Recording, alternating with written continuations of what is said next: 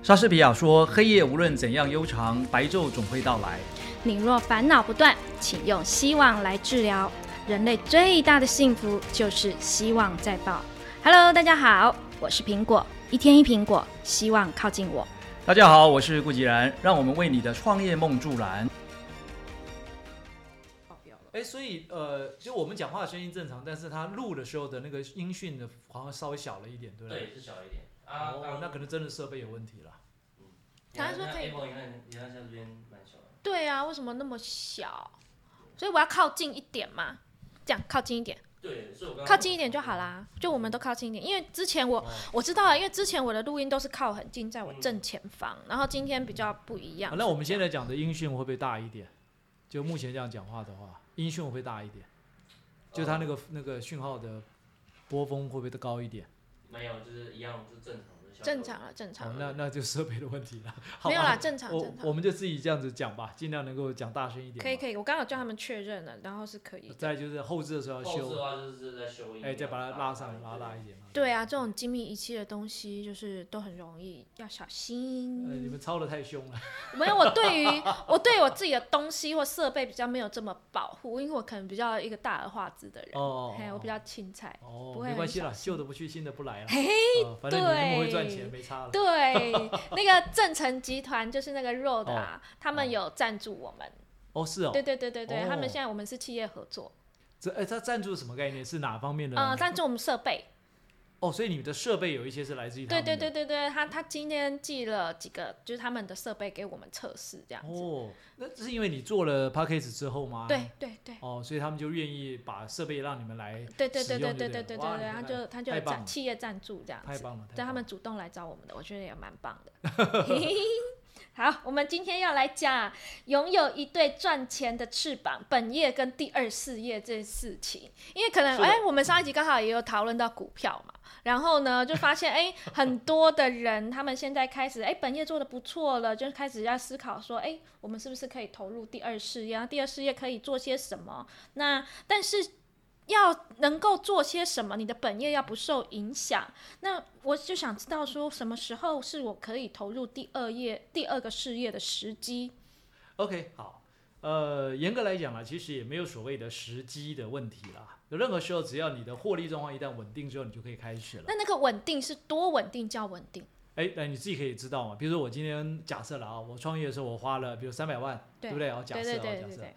然后呢，哎，我现在三百万的这个钱花下去之后呢，我不但已经都赚回来了，而且现在也都正常稳定了在获利当中，就是我的营收也很正常，嗯嗯啊，也是呃慢慢的成长。那当然可能随着市场会有一点波动，是，但最起码基本上也不会说突然间就没有生意，所以我不用理他，他还会自己会有生意。呃，就是很稳定了啦。嗯哦，但你也可以说它会不会变成馒头线也不一定哦，这有些太稳定到最后变成馒头线了。哎，对了，馒头线这件事情啊，院长你有在课堂里面有讲过吗？哎，有啊，我们有一次不是有提到馒头线，然后有一个公式吗？就用那公式来判断。的公式，再一次，什么是馒头线的公式？因为我那一期没有听到。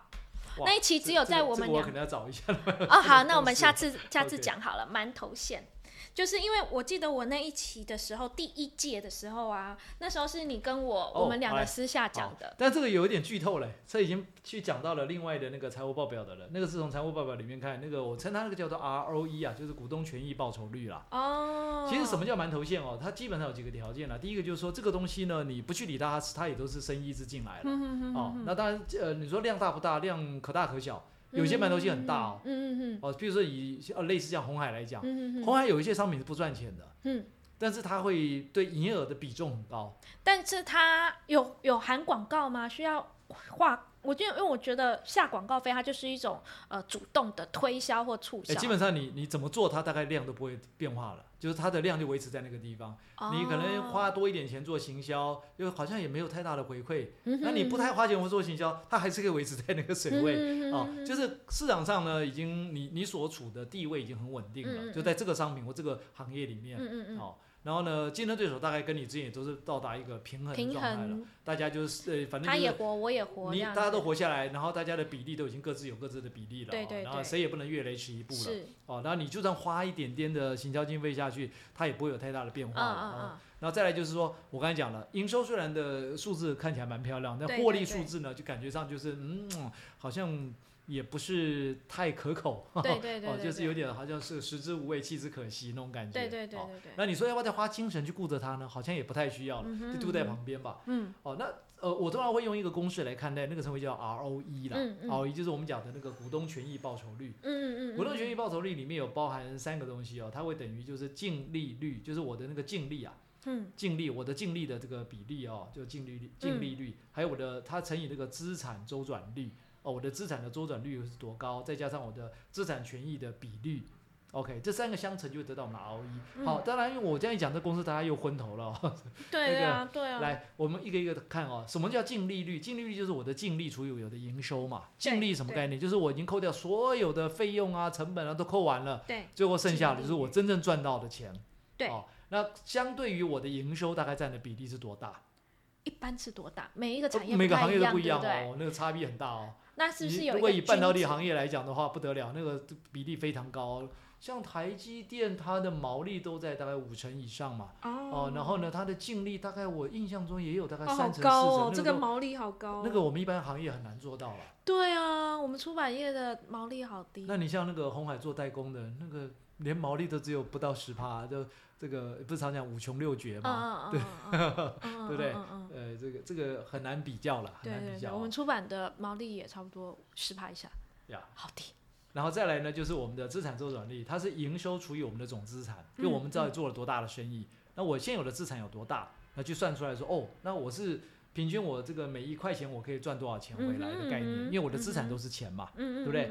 好，那再来就是我的资产权益的比例，就是用我的总资产去除以我的股东权益，啊，就是我股东权益就是我们自己拿钱来做生意嘛，嗯我们拿出这个钱，然后成立一家公司，然后呢，诶，我买了设备，买了像这边有设备啦，有电脑啦，有桌椅啦，有办公室啦等等，这些都变成是我的资产嘛。嗯哼，资产跟我的股东权益一比较，知道说，哦，我有多少钱是花在这些东西上面。嗯哼，所以你把这三个比率相乘之后，会得到我们刚才讲的那个叫 ROE 对啊，就是这个股呃股东权益报酬率。对那股东权益报酬率当然越高越好嘛，对对不对？好，那如果说假设今天你你看看你所谓的馒头线那一块啊，你单独把馒头线那一块的生意拿出来一看，是它的股东权益报酬率通常有几个特征啊？第一个，它的净利很低，净利低，哎，它净利嗯很低，哦，它的营收看起来还蛮大的，它净利已经没有多少趴了，对，哦，就像当初我记得苹果你来找我的时候，你那时候你说你的馒头线好像一个月好的时候可以做到破百万嘛，对啊，对不对？那平平常常随便做也有三五十万嘛，对不对？对对对对，所以那一群妈妈们都很认真的继续在做嘛。是是对是是是，但是我说，那你为什么要转？这很好啊。你说嗯好像就就这样子了，那赚很多钱也没有，对啊，，规模也做不大。哦对对对对，那我说，那你有想做什么？你说有啊，我那时候也在做网络行销，我光接一个 case，我他你我记得你有跟我讲，你说你有有一个 case 一接进来就是一个月就做了一千多万，对啊，然后我说哦，我说那原来是这样哦，那当然就要去做这个是，所以为什么我今年没有做我馒头线，过年没有投注在我馒头线的原因就是这样子，嗯、是的我转移了我的那个时间。呀。其实判断点就在于说，同样一天都是二十四小时，对啊，对，那你呃，这是对一个人的时间来讲。嗯嗯，那同样的，对一家企业来讲，你现有的资源跟人力就是这么多，嗯你要把这资源人力要花在哪里，用在哪里。嗯如果用在馒头线上面，发现它的净利就这么低了，嗯嗯，然后呢，我把这个省下来，就花在那些更有这个生产力的一些事物上面，可以赚更多的钱嘛。没错没对不对错没错好，，所以所谓馒头线的去留参考判断，就是第一个，你要看看你的那个 ROE 啊的那个结果啊，就这条馒头线的 ROE 是高还是低。嗯哼哦嗯，如果假设净利已经是不可能高了啦，因为它叫馒头线的嘛，那你就要看看说，那我的这个资产周转率会不会高一点？嗯哼虽然是这个净利不高，但是它周转得很快，嗯哼嗯哼，可以帮我创造造很大的现金流，对，那也好嘛。为什么？其实我们一般在看企业估值的时候，是看它的现金流。对。哦，不是看你的营收跟获利哦，是看现金流。是从你的哦现金流、你的 cash flow 来回推，诶什么叫现金流？它就有点像我们去银行借钱的概哎念嘛，呀，对不对？对你去借钱，你要不要付利息？要要，那就是现金流。对对对，OK，好，同样的一个公司在赚钱，它进来的钱跟出去的钱都是叫现金流。嗯这个现金流，你就把它形容成是一个水管的概念。嗯哼，如果现金流很大，代表水管很粗。对对。在很粗壮的水管里面，所有的现金流的流动过程里面，有没有可能去创造其他价值？有，有有，因为你的现金流够大，嗯。所以你甚至可以跟银行调到更高的额度，嗯嗯，对因为银行银行想说，哇，你光随便一个月的现金流就是溢来溢去的，是，对不对？可是我很多老板跟我说，他创业投资从来没有用过自己的钱，就是哎用讲到重点了哦，银行的讲到重钱。点了。他哇，我就问了银行，银行说就是只要你的现金流够大，你的每个月的就是开出去的发票够多，他们就可以贷多少钱给你。大部分的这些上市柜的公司哈，就已经做到上市柜公司哦，如果营运上都正常的话，嗯，基本上它大部分的事业，不要说大部分了，一定会有一部分的事业，它不是用自己的钱来做了。那小公司可以这么做吗？哎，小中公司小企业，呃，小公司也有那种所谓不上市但是很赚钱的企业，嗯，那它的现金流一样很大，它一样可以跟银行拿到很好的 credit。那是公股行库比较好，还是私私私的？哎，不一定，不一定哎，不一定，其实要看他们缺不缺业绩。哦。他们如果缺业绩的时候，条件就很好谈。他如果不缺业绩的时候，你跟谁谈都很难谈。年初跟年底也有差，一样，他们也在拼业绩啊。对对，啊，如果他为了很希望这个业绩，他一定会去想办法帮你争取你要的条件。嗯那如果他今天觉得我现在今年业绩已经做的差不多了，啊，那嗯那就看哪一个人的条件比较好，我就做谁的，那不见得非得要做你的啊，对对对对对不对？所以都一样，这是一样，市场就是这样子，它就是供需的问题。嗯嗯嗯嗯嗯嗯，好好好，回到我们的那个第二事业对，所以你我们刚才讲了哦，哦我们的把它讲完讲完成所以你的资产资产周转率如果够高，馒头线嗯可以留；如果资产周转率也低了，那可能馒头线也不适合留了。对，再来就是什么？就你的资产权益的比率，资产哦权益的比例，就我刚才讲的，嗯。你的总资产除以你的股东权益。对，哦，如果这个比率很高，因为你有很多的资产，你需要很大的资产在那个地方，哎、这个时候你要去判断哦，如果是这样的话，你还有必要花那么大的力气做这个生意吗？对啊，你要花这么多，因为它会占掉你，太多的资产。对，OK，那那它的净利又不高。嗯哼嗯哼，哦，嗯所以我通常会这样子建议啦，就如果在这个状况下，你的那个资产的这个呃，就我们讲的资产权益的比率啊，嗯。哦。呃相对来讲，如果偏高的话，那你可能就要考虑是不是就把这个馒头馒头线就砍掉了嗯哼，啊？你把这些东西嗯空出来去做别的生意了。哦嗯嗯嗯，好嗯回来回来回来回来嗯嗯嗯嗯嗯 嗯嗯，突突然突然脱脱稿了，我我们这个太多剧透了。对，因为那时候我 我们那时候没有提到，然后我就想说，哎，什么叫哎、馒头我记得线这个在希望圈有讲过啊。但是我第一期的时候没有，是吗？我记得我讲我还特别还点名哎、课堂上我还点名你哎，我说我说我我现在讲这公哎，这是两年前的事哎，院长你的记忆力好好哦，我自己都忘记了。没关系没关系，现在还我们可以这个录在 podcast 里面，你可以慢慢对对对对对对，我哦自己再听一次这样子。，OK，对我后来就决定把它给留着。好，我原本想要我们回到刚刚的问题了啊，嗯就什么时候应该要投入第二事业了？我先解释什么叫第二事业好好了，好吧？一般人可能听好，什么叫第二事业是要去做什么啊？嗯，转投资啊，或者是第二个副业。哎，我们这样想哦，比如你的本业很赚钱哦，假设很赚钱，哇，非常赚钱。然后你赚钱之后呢，你你代表什么？你有很多的现金了嘛？对，拿满手钱，你要放在哪？那你当然你可以把这个钱拿去继续扩张你的本业嘛，嗯哼这是一个嘛。呃，当然本业里头总是会随着市场会有起伏嘛，对对不对？所以你如果全部都押宝在你自己的本业里头，那代表什么？代表你可能只要一有起伏，有可能把赚的也赔掉嘛。哦，所以就是鸡蛋不要放在同一个篮子的概念。哎，就你已经不是像原始的一开始的时候是没有什么资金，全部都只拿去做本业，想办法赚钱。你现在很稳定喽，那你也赚钱喽，而且资金越累积越多了嘛，嗯你每年一直赚一直赚，资金也越来越多了嘛。嗯嗯所以这时候你可以考虑说，你一部分是叫做保留盈余，你可以怎么样？嗯可以放在公司里面，嗯，一部分呢，你可以把它拿来做另外的投资对，哦。那这个投资你就要去找那些是可以让你钱滚钱的投资嗯哼哦。我称这个叫做一对翅膀的概念嗯嗯哦，就是你的本业是其中一只翅膀，你的第二事业是另外一只翅膀，嗯你用一对翅膀来飞，你会比较稳健一点。嗯我们过去只有呃能力不足或者资源有限的时候，我只嗯能怎么样？用一只翅膀想办法让我这个事业可以可以可以飞起来，但是很辛苦嘛。所以的钱滚钱的意思就是我不是投入时间，哦，当然啦，因为你可能没有时间去理那件事情。因为我主要的专注力还是在我的本业。没错，苹果点到一个重点了。有些人会以为说第二事业是不是我就等于是多角化经营？对啊，哦，我原本以不不为。不不是不是，你的所谓多角化经营都还是属于你的第一事业里面的范畴。哦，我现在讲的是说那些是你把你的赚到的钱的一部分。嗯哦，一样，嗯回到我们上一集有提到，就是说，呃，在你可以承受的损失范围里面嗯的那个金额、拿出来之后，你把它投入到其他的一些金融工具里面，让它去稳定的去产生现金流或者产生利息，嗯。或者是回报率。嗯哦，而且你也不需要嗯花太多的时间精神去看着它、顾着它，不需要，嗯它就会自动帮你做，哎，累积到一个程度。哦，那这样子就来到了哪些工具？啊，是是是，对对对。啊，那因为对啊，就是钱滚钱，那是是否有哪些的选择可以做？呃，当然以台湾来讲的话，选择工具会稍微有限一点啦，因为台湾的金融环境是比较保守的、哦。没错没错没错。我我讲国外的啦，基本上像股票跟基金这一些都是大家耳熟能详的。嗯嗯嗯，房地产台湾也 OK，对，呃，而且台湾的房地产有一个特性，这几十年下来，嗯凡是投资在房地产的几乎都赚对，没错啊，只是赚多赚少而已。没错没错哦就呃，就有点像什么呃，譬如像我女儿现在在宜兰那边读书嘛，那我们就说，啊干脆去那边买一间房子让她住好了。嗯哼嗯哼为什么嗯？因为你你在那边你要租房租子，房子那也是要花钱嘛。对啊，租金其实也不便宜，也不便宜我看一下嘛宜兰那，倒不如我们就去看那边有在学校附近有没有房子，去买一间不用太新的，就旧的、二手的。对对对对买了之后呢，有两个好处，第一个它可以保值嘛，对，哦，那甚至于不小心还会增值嘛。嗯几年下来之后，你当他那边毕业之后，我卖掉，搞不好还可以赚一点嘛，嗯嗯嗯嗯，绝对会超过银行啦。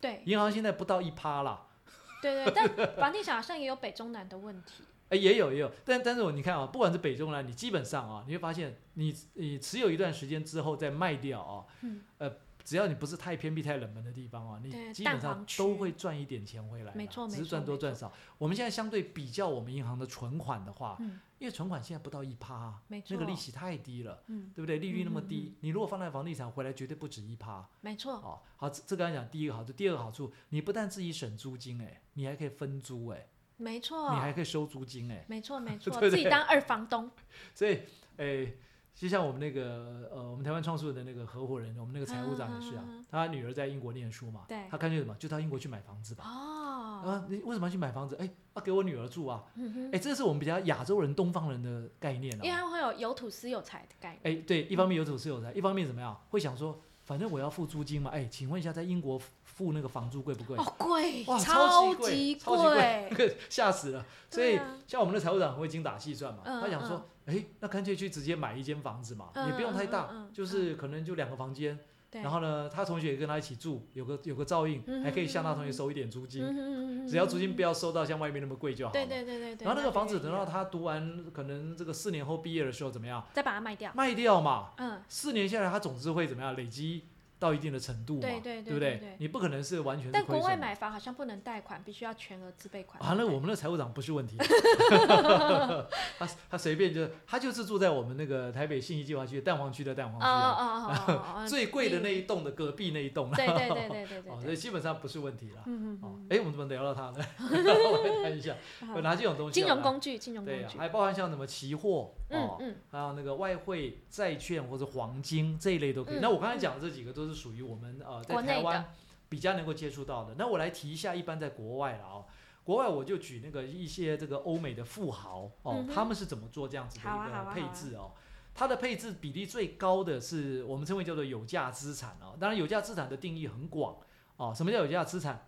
呃呃，包含甚至于连那些、嗯、珠宝、古董珠董、宝、古董，呃，通通都算进去了。嗯，这个在欧美有一定的行情啦，所以你看到为什么很多这些呃欧美的有钱人，他拍卖会呃？拍卖会上面都看到他们的身影。嗯嗯呃，相对来讲，你看我们这个亚洲区的一些有钱人，好像就比较少出现在拍卖会里面嗯嗯啊，因为我们比较不了解那个领域里面的事物啦。哦，可能也不知道该怎么去跟人家喊价吧，或者对这个也不是那么感兴趣。对但是你一直讲，一讲到房地产，那亚洲的企业家绝对感兴趣，对对对 对对，这就两个差异嘛，哦。对，好，来，这是有价证这个资产的部分，它的比例最高。是因为台湾比较不流通吗？呃，市场也有关系，但是一般来讲啦，你像这些珠宝名画，它的流通也都不是在一般的市场里面，是啊也都是在国际的市场里面，只是我们对这个的熟悉度没那么高，哦哦，我们相对比哦较陌生。国内在做这方面收藏人不是没有，嗯呃，还是少数，嗯嗯不是多数，而且对于那个价值的高低的判断也比较没有那种手感。所以这种的呃利润是高的吗？哎，其实也很高哦，哦，真的，那是非常，高哦，因为它那个一转卖就不得不得了，因为是稀有品嘛，那该放多久？呃，不一定还。是不一定？不一定，有一些你看欧美的那些富豪，尤其欧洲的富豪、哦，嗯美国就不不算了哦。欧洲很多富豪那都已经是不知道传了多少代了。嗯嗯，然后你到他们的房子里面，他们住的房子里面一看，哇，所有东西几乎都是那些什么很名贵的那些字啊、画啊、嗯古董啊，嗯什么都很名贵的哦。连一把剑放在那边剑，可能就是可能是拿破仑摸过的、使用过的。那他们这种东西是不是有一个鉴价的公证单位？例如有说像房子，它就有不动产估价师这样。有有有，这个在国外非常的这个普遍，而且是很很正常的。哦，台湾有这样子的哎，台湾也有啊，你像什么戴德梁行啊这一类都有在做估价，哦，只是说呃台湾的估价还是比较偏重在房地产上面。哦对对，比较少在这些什么字画、古董啊这这类东西上面，对比较少哦，珠宝哦比较少。我弟就考到了不动产估价师，哦哇，对，不好考，很难考，对高高不容易啊嗯，这不容易啊，因为这个这个证照本身就可以收钱了。对对，他就是拿，他就是现在他就是靠证照收钱，而且他平常还帮我们写文案，哦是哦，哇，他就拿了证照去收钱。我说那你为什么要做这件事？他说他最厉害的就是读书，他只花了一年就考到了，哦，一年一年多就考到了。然后他就是说他想要被动收入，他就拿了这张证照去去被动收入这样。要要好 OK 是要的啦，职业，非常棒非常棒。好，那这个是占最大宗的哦，高达百分之四十一 percent。嗯。再来就是叫做私有事业哦。好，这里私有事业我要稍微解释一下了哦。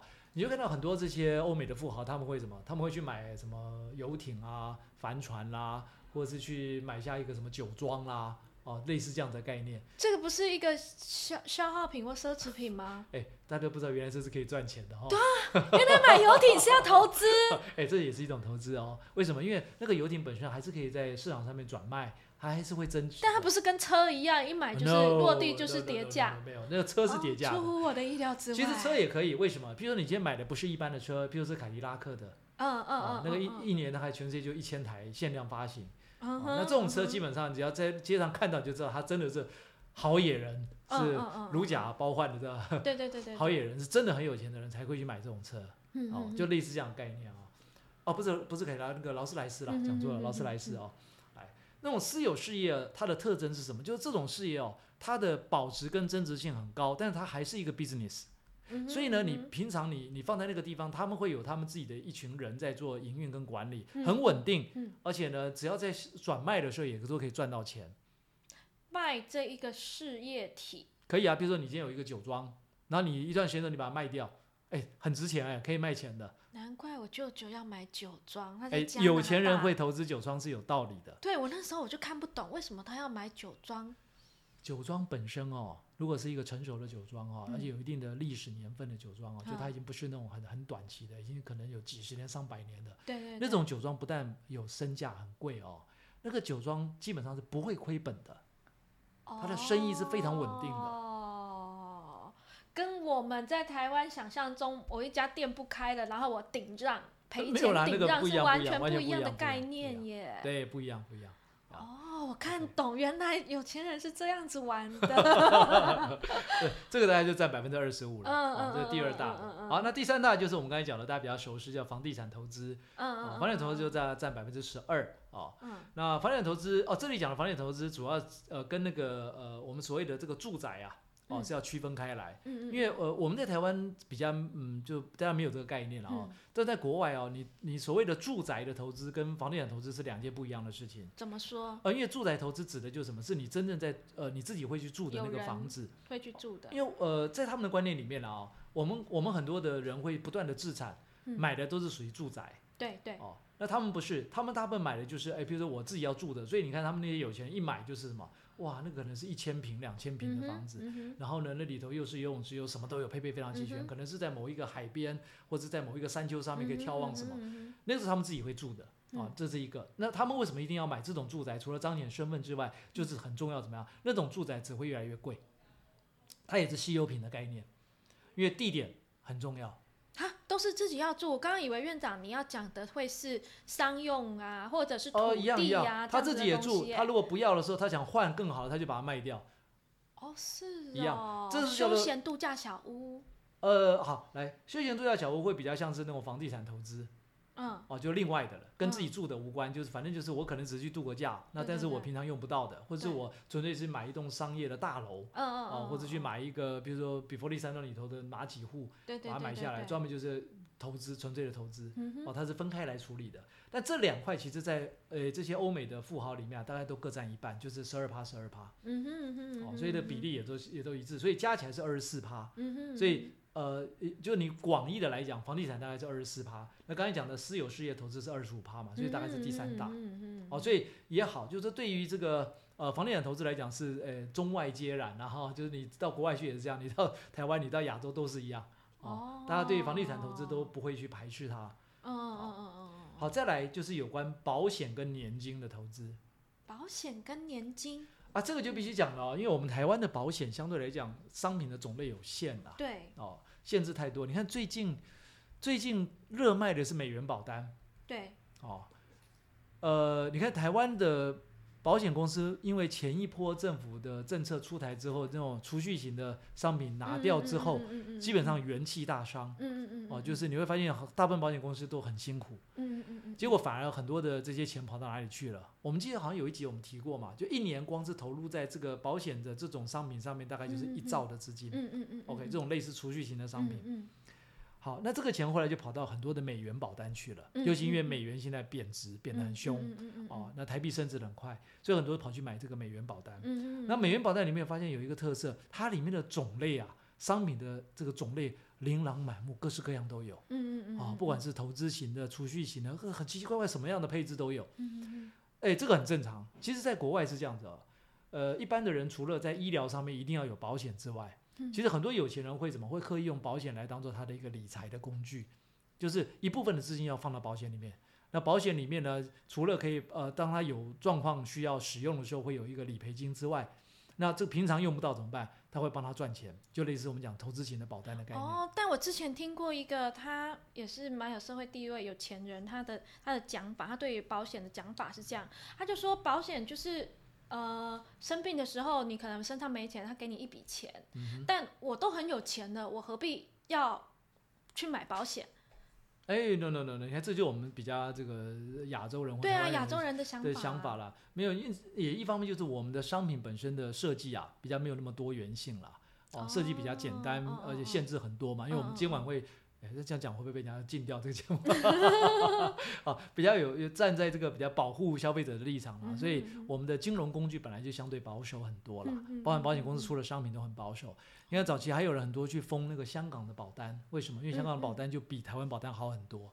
嗯嗯哦，很多有钱人宁愿去买香港保单，他就不买台湾的。啊 OK，因为台湾保单太保守了，几乎赚不到钱嘛，反而去买香港的保单，有机会可以可以在这个我没有去使用它之前，他就帮我赚了很多钱。对对对对对，而且你会发现，就是在国外哦，呃，其实我们在某一些电影里面也看得到，就是那种什么突然间呃这个爸爸死掉，爷爷死掉，然后呢，儿子或孙子继承一大笔的资产，里面有一块就是保险。对对，哦，那那个律师就跟你讲说，啊，你父亲的这个保险金额是呃这个什么什么多少多少亿这样，哎，怎么可以保险可以有多少亿这样？那这个什么概念啊？哦嗯嗯嗯，其实对他们来讲是正常，他们跟年金是绑在一起的，嗯就是年金跟保险这件事是放在一起的。哦，这个大概占了六趴。嗯哦再来就是有关那个退休账户，嗯退休账户就是他们为退休而准备的资金啊，这个资金呢基本上就是放在那边不动的，嗯他会把他百分之多少的钱拨出来，就放在那个里面不动的。哦嗯这个是一个，最后最后才是什么？才是那些什么股票啦、期货啦，啊，什么 ETF 啦，啊这一类东西。所以院长，你刚刚讲的这个，它的比例会是顺序吗？哎，对，从最高到最低。是这比例，还是说我今天如果一个有钱人，他一开始会做的，他会是呃珠宝的投资、跨的投资，然后接下来他还有另外闲钱再来配置说，哦，我刚才讲的就是说，大部分的人他大概呃会怎么呃哦会用什么方式来做他的资产配置啦？哦，那比例最高的就是我刚才讲的是有价资产，资产是最高的会高达41%哦哦哦哦。那私有事业大概只有百分之二十五，房地产大概加起来是占百分之二十哎，四了。好出乎意料之外哦，这个观念不同啊跟我们不一样观念完全不一样哎、啊那如果说就是一般的企业家他们在台湾，那他们有要做第二事业的话，另外投资的话，那在台湾他可以怎么配置，或者是有没有个顺序呢？哎，我这边没有一个数据了哦，嗯所以我不知道在台湾呃应该合理的数字是什么了哦。嗯那我从那个家族办公室就 family office 的概念来讲，嗯哦，什么叫家族办公室？就是很多这些呃就是高资产的人士啊，嗯，他太有钱了啊，就是资产已经太庞大了，事业非常成功啊。所谓的资产庞大是是庞大到什么概念呢？就是最起码他手中的资产有超过一点五亿美元了，嗯哼嗯哼，就他随时可以动用一点五亿美元这个概对念了。对对对对，哦，一点五亿大概是多少的台币？大家就自己算一下就好了。对对对哦好，如果他有这么庞大的资产在手上，他不可能是闲置在那边嘛。所以呢，在国外也很流行，就是好，那我就委托一个机构帮我去处理这些钱，嗯做分散投资，各种不同的，有些是保本的，有些是要赚钱的，嗯那有一些是帮我赚来的钱是要什么，让我的下一代、下下代，他们就固定可以去领那个利息，嗯每个月都可以以，分红。哦，嗯嗯，类似这样的，在台湾有没有？也有，有，也有一些大的这个家族也开始这样做了。对对对，哦，只是没有那么普遍，嗯没那么普遍。好，以这个家族办公室来讲的话，里头最大宗的是什么？就是一般讲的，诶，是放在跟那个市场开发有关的。就如果你委托他们去做这个事情的话，家族办公室的那个机构专门有这种机构，他会帮你去打理这一些。他把你，比如假设你的一点五亿美元拿进来之后呢，可能有大概将近这个百分之二十，就是五分之一会放在这个所谓的市场。什么市场？就是已经成熟的市场里面，就他会到那些比较已经成熟的市场里面去找一些投资标的。哦，那么大概有百分之呃六点七会去找那些新兴市场。新兴市场，我讲的是什么？就是国家的概念了。已开发国家就像欧美这些叫已开发国家，啊，美国啦、英国啦、德国啦这一类叫已开发国家。新兴市场呢，就像什么？像我们的亚洲区的很多国家都属于新兴市场。好，那你看这个比例就很悬殊哦。在成熟的已开发国家市场里面找投资标的，大概会占掉百分之二十。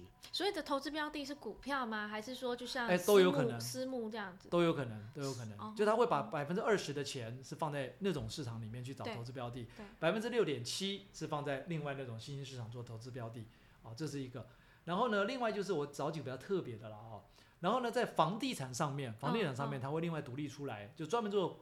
全世界各地有找房地产，不是只有一个地方哦，到处找。我们以前也曾经接触过这样子的 family office，为什么？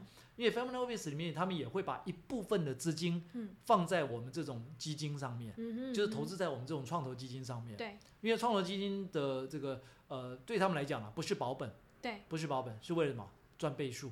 嗯嗯嗯。哦，因为这种创投基金通常翻过来的倍数都比较高。对对对。哦，所以是帮他可以产生很多利息的。嗯 OK，好。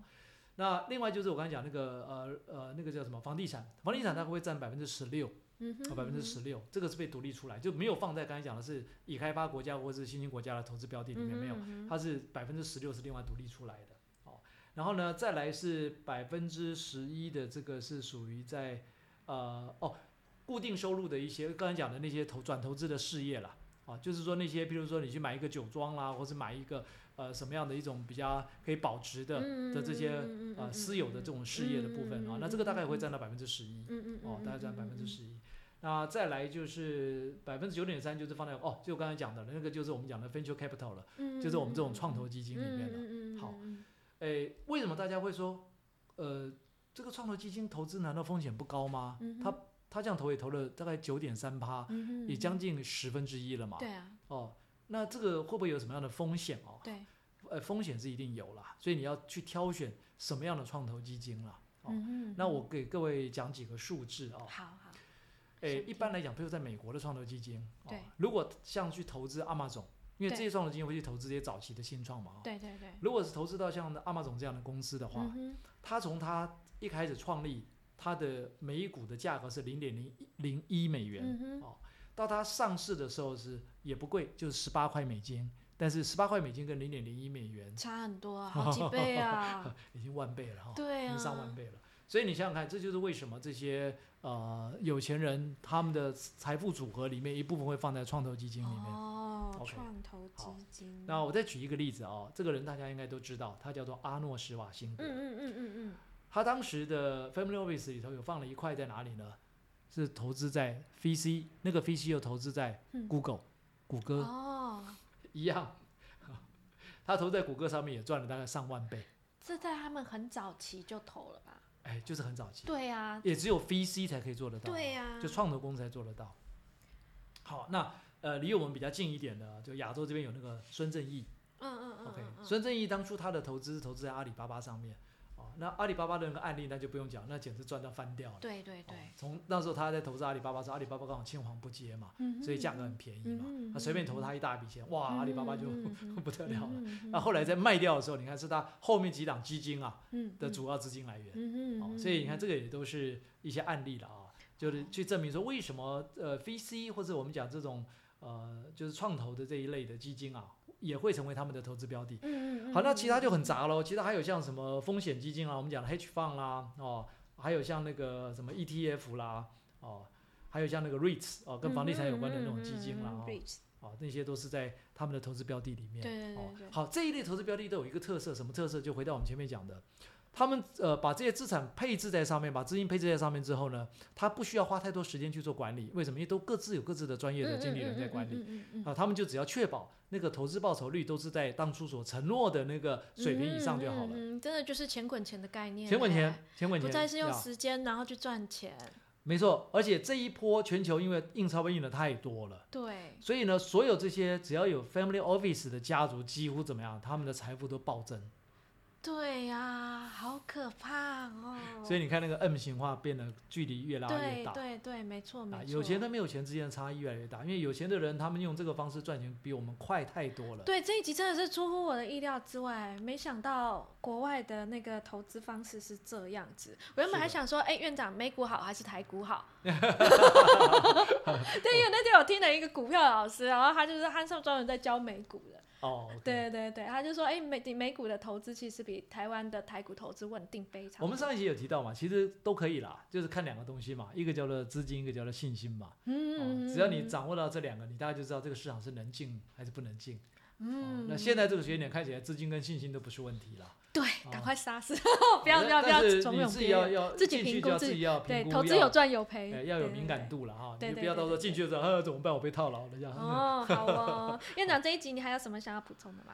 呃，OK，好，我我稍微再多补充一点啊，因为毕竟这种嗯真枪实白银的东西啊，这种嗯。这种要放到一个地方，的确你要想多一点啊，没错因为你的本业能够赚到钱，这也不容易嘛，很辛苦没有时间换来的，哎，又甚至用健康嘛，很多人也是用健康换。所以呢，在风险上面，我有几个建议了啊。第一个就是说，一定要在你可承受的范围，千万不要用那种好像赌博梭哈一样哦，赌一把嗯，，no，千万不要。不要影响到自己的本业了。所以就是余钱、闲钱跟什么非救命钱，哦，非哦救命钱，就不是救命的钱，你千万不要，就是那个钱就算赔掉，你都不会怎么样了。嗯哼嗯哦那当你真的有发生重要的状况的时候，你还有其他钱可以救了。嗯哼嗯哼嗯哼，那如果只有少少的那个十万二十万这种这种钱放 放他？他就想要有一个第二次吧。啊，OK，如果真的钱没有那么多的话啊，嗯嗯你就在我们有限的投资工具里面去找就好了。哦哦哦哦，还有啊，台湾比如说你可以去买保险，还是可以买嘛，哈，对对只是说它投报率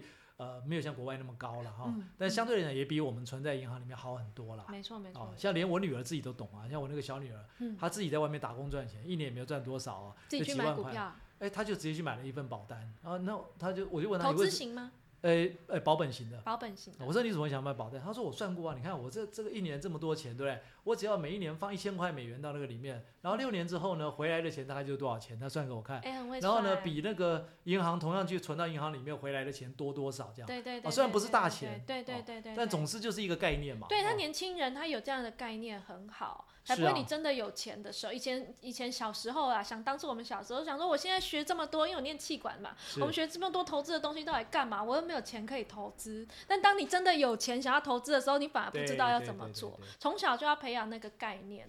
然后后来那个他妈妈就跟他讲说，那你这样子还赚的不够，你应该再想想看，你如果再去考一个保险的证照，你连佣金你自己都赚。哎，对耶！哎、哎你看，，如果假设一年一千块的保险金，对不对？对哦，一千块美元了哈。对对对，那储蓄型的嘛，如果你放进去，嗯然后你又再去领它里面的那个呃奖金哇，那个其实十又又又可以领出不少钱回来嗯哎，啊，所以他想说哦，这样子啊，那赶快去考一个证照。我那个小女儿她比较对于那个嗯，就数字比较敏感。数字上来讲，哦，这样那天我们就在聊天啊，就大女儿也在啊，就我大女儿就是那种两袖空空这样，有多少佛系经营，啊，就是反正就是哎，他也不是说不会存钱啦，但是就没有那么刻意在存钱。对对对哦对对。然后呢，也不是说很会花钱，但是呢，就是该花他一定就毫不毫不手软就花掉哦了。哦哦，那小女儿是那种哦，我那个她会去算哦，一天要花多少钱。所以这个性比较像你，还是像像夫人？呃可能大女儿像我啦，她小女儿比较像我太太。那听得出来，院长家里的财呃财经大权是夫人在管我比较没。有在意这个啦，啊，所以我每次想买什么就通通跑去买了。哦，然后通常都是我太太说：“你这是买这个干嘛？是有没有去比较一下？哦，哦我买了很浪费，都没有在用哦。”嗯好，我们回来讲如何这个在风险上面、啊，对对第一个就是你要可承受的范围哦对。好，第二个就是说，因为什么叫风险哦？就是看得见的，其实都不叫做风险嗯啊。嗯嗯，真正的风险是看不见的。看不见的，所以呢，也并不是叫你说那反正看不见就算，不是，而是要在你可以看得到、可以设想得到可以判断得出来的范围里面，嗯嗯如果你觉得可能有哪些风险存在，你要预做一些什么防备嗯嗯嗯嗯嗯哦，才不会说真的哇真的发生嘞啊！你明明知道有这个状况啊，那你又不去防备，嗯那就等着看它发生嘛。嗯嗯嗯嗯，哦，所以这个就是你不要明知故犯，这是第二个部分。对，第三个，投资如果说资金够的话，一定要分散哦，一样不要把鸡蛋放在同一个篮子里。嗯嗯 OK 嗯像呃我们刚才讲的，像欧美富豪的资产配置啦，或是像那个全球家族办公室的投资组合等等，等他们也是一样啊。你说啊，那这个投资 VC 很赚钱，那干脆把所有的资产都投到 VC 里面。嗯哎嗯 VC 也有赔钱的时候啊，对对，也有时候某一档基金它真的就赔掉了。嗯嗯嗯，像孙正义之前的前一档就被骂骂翻了嘛，为什么？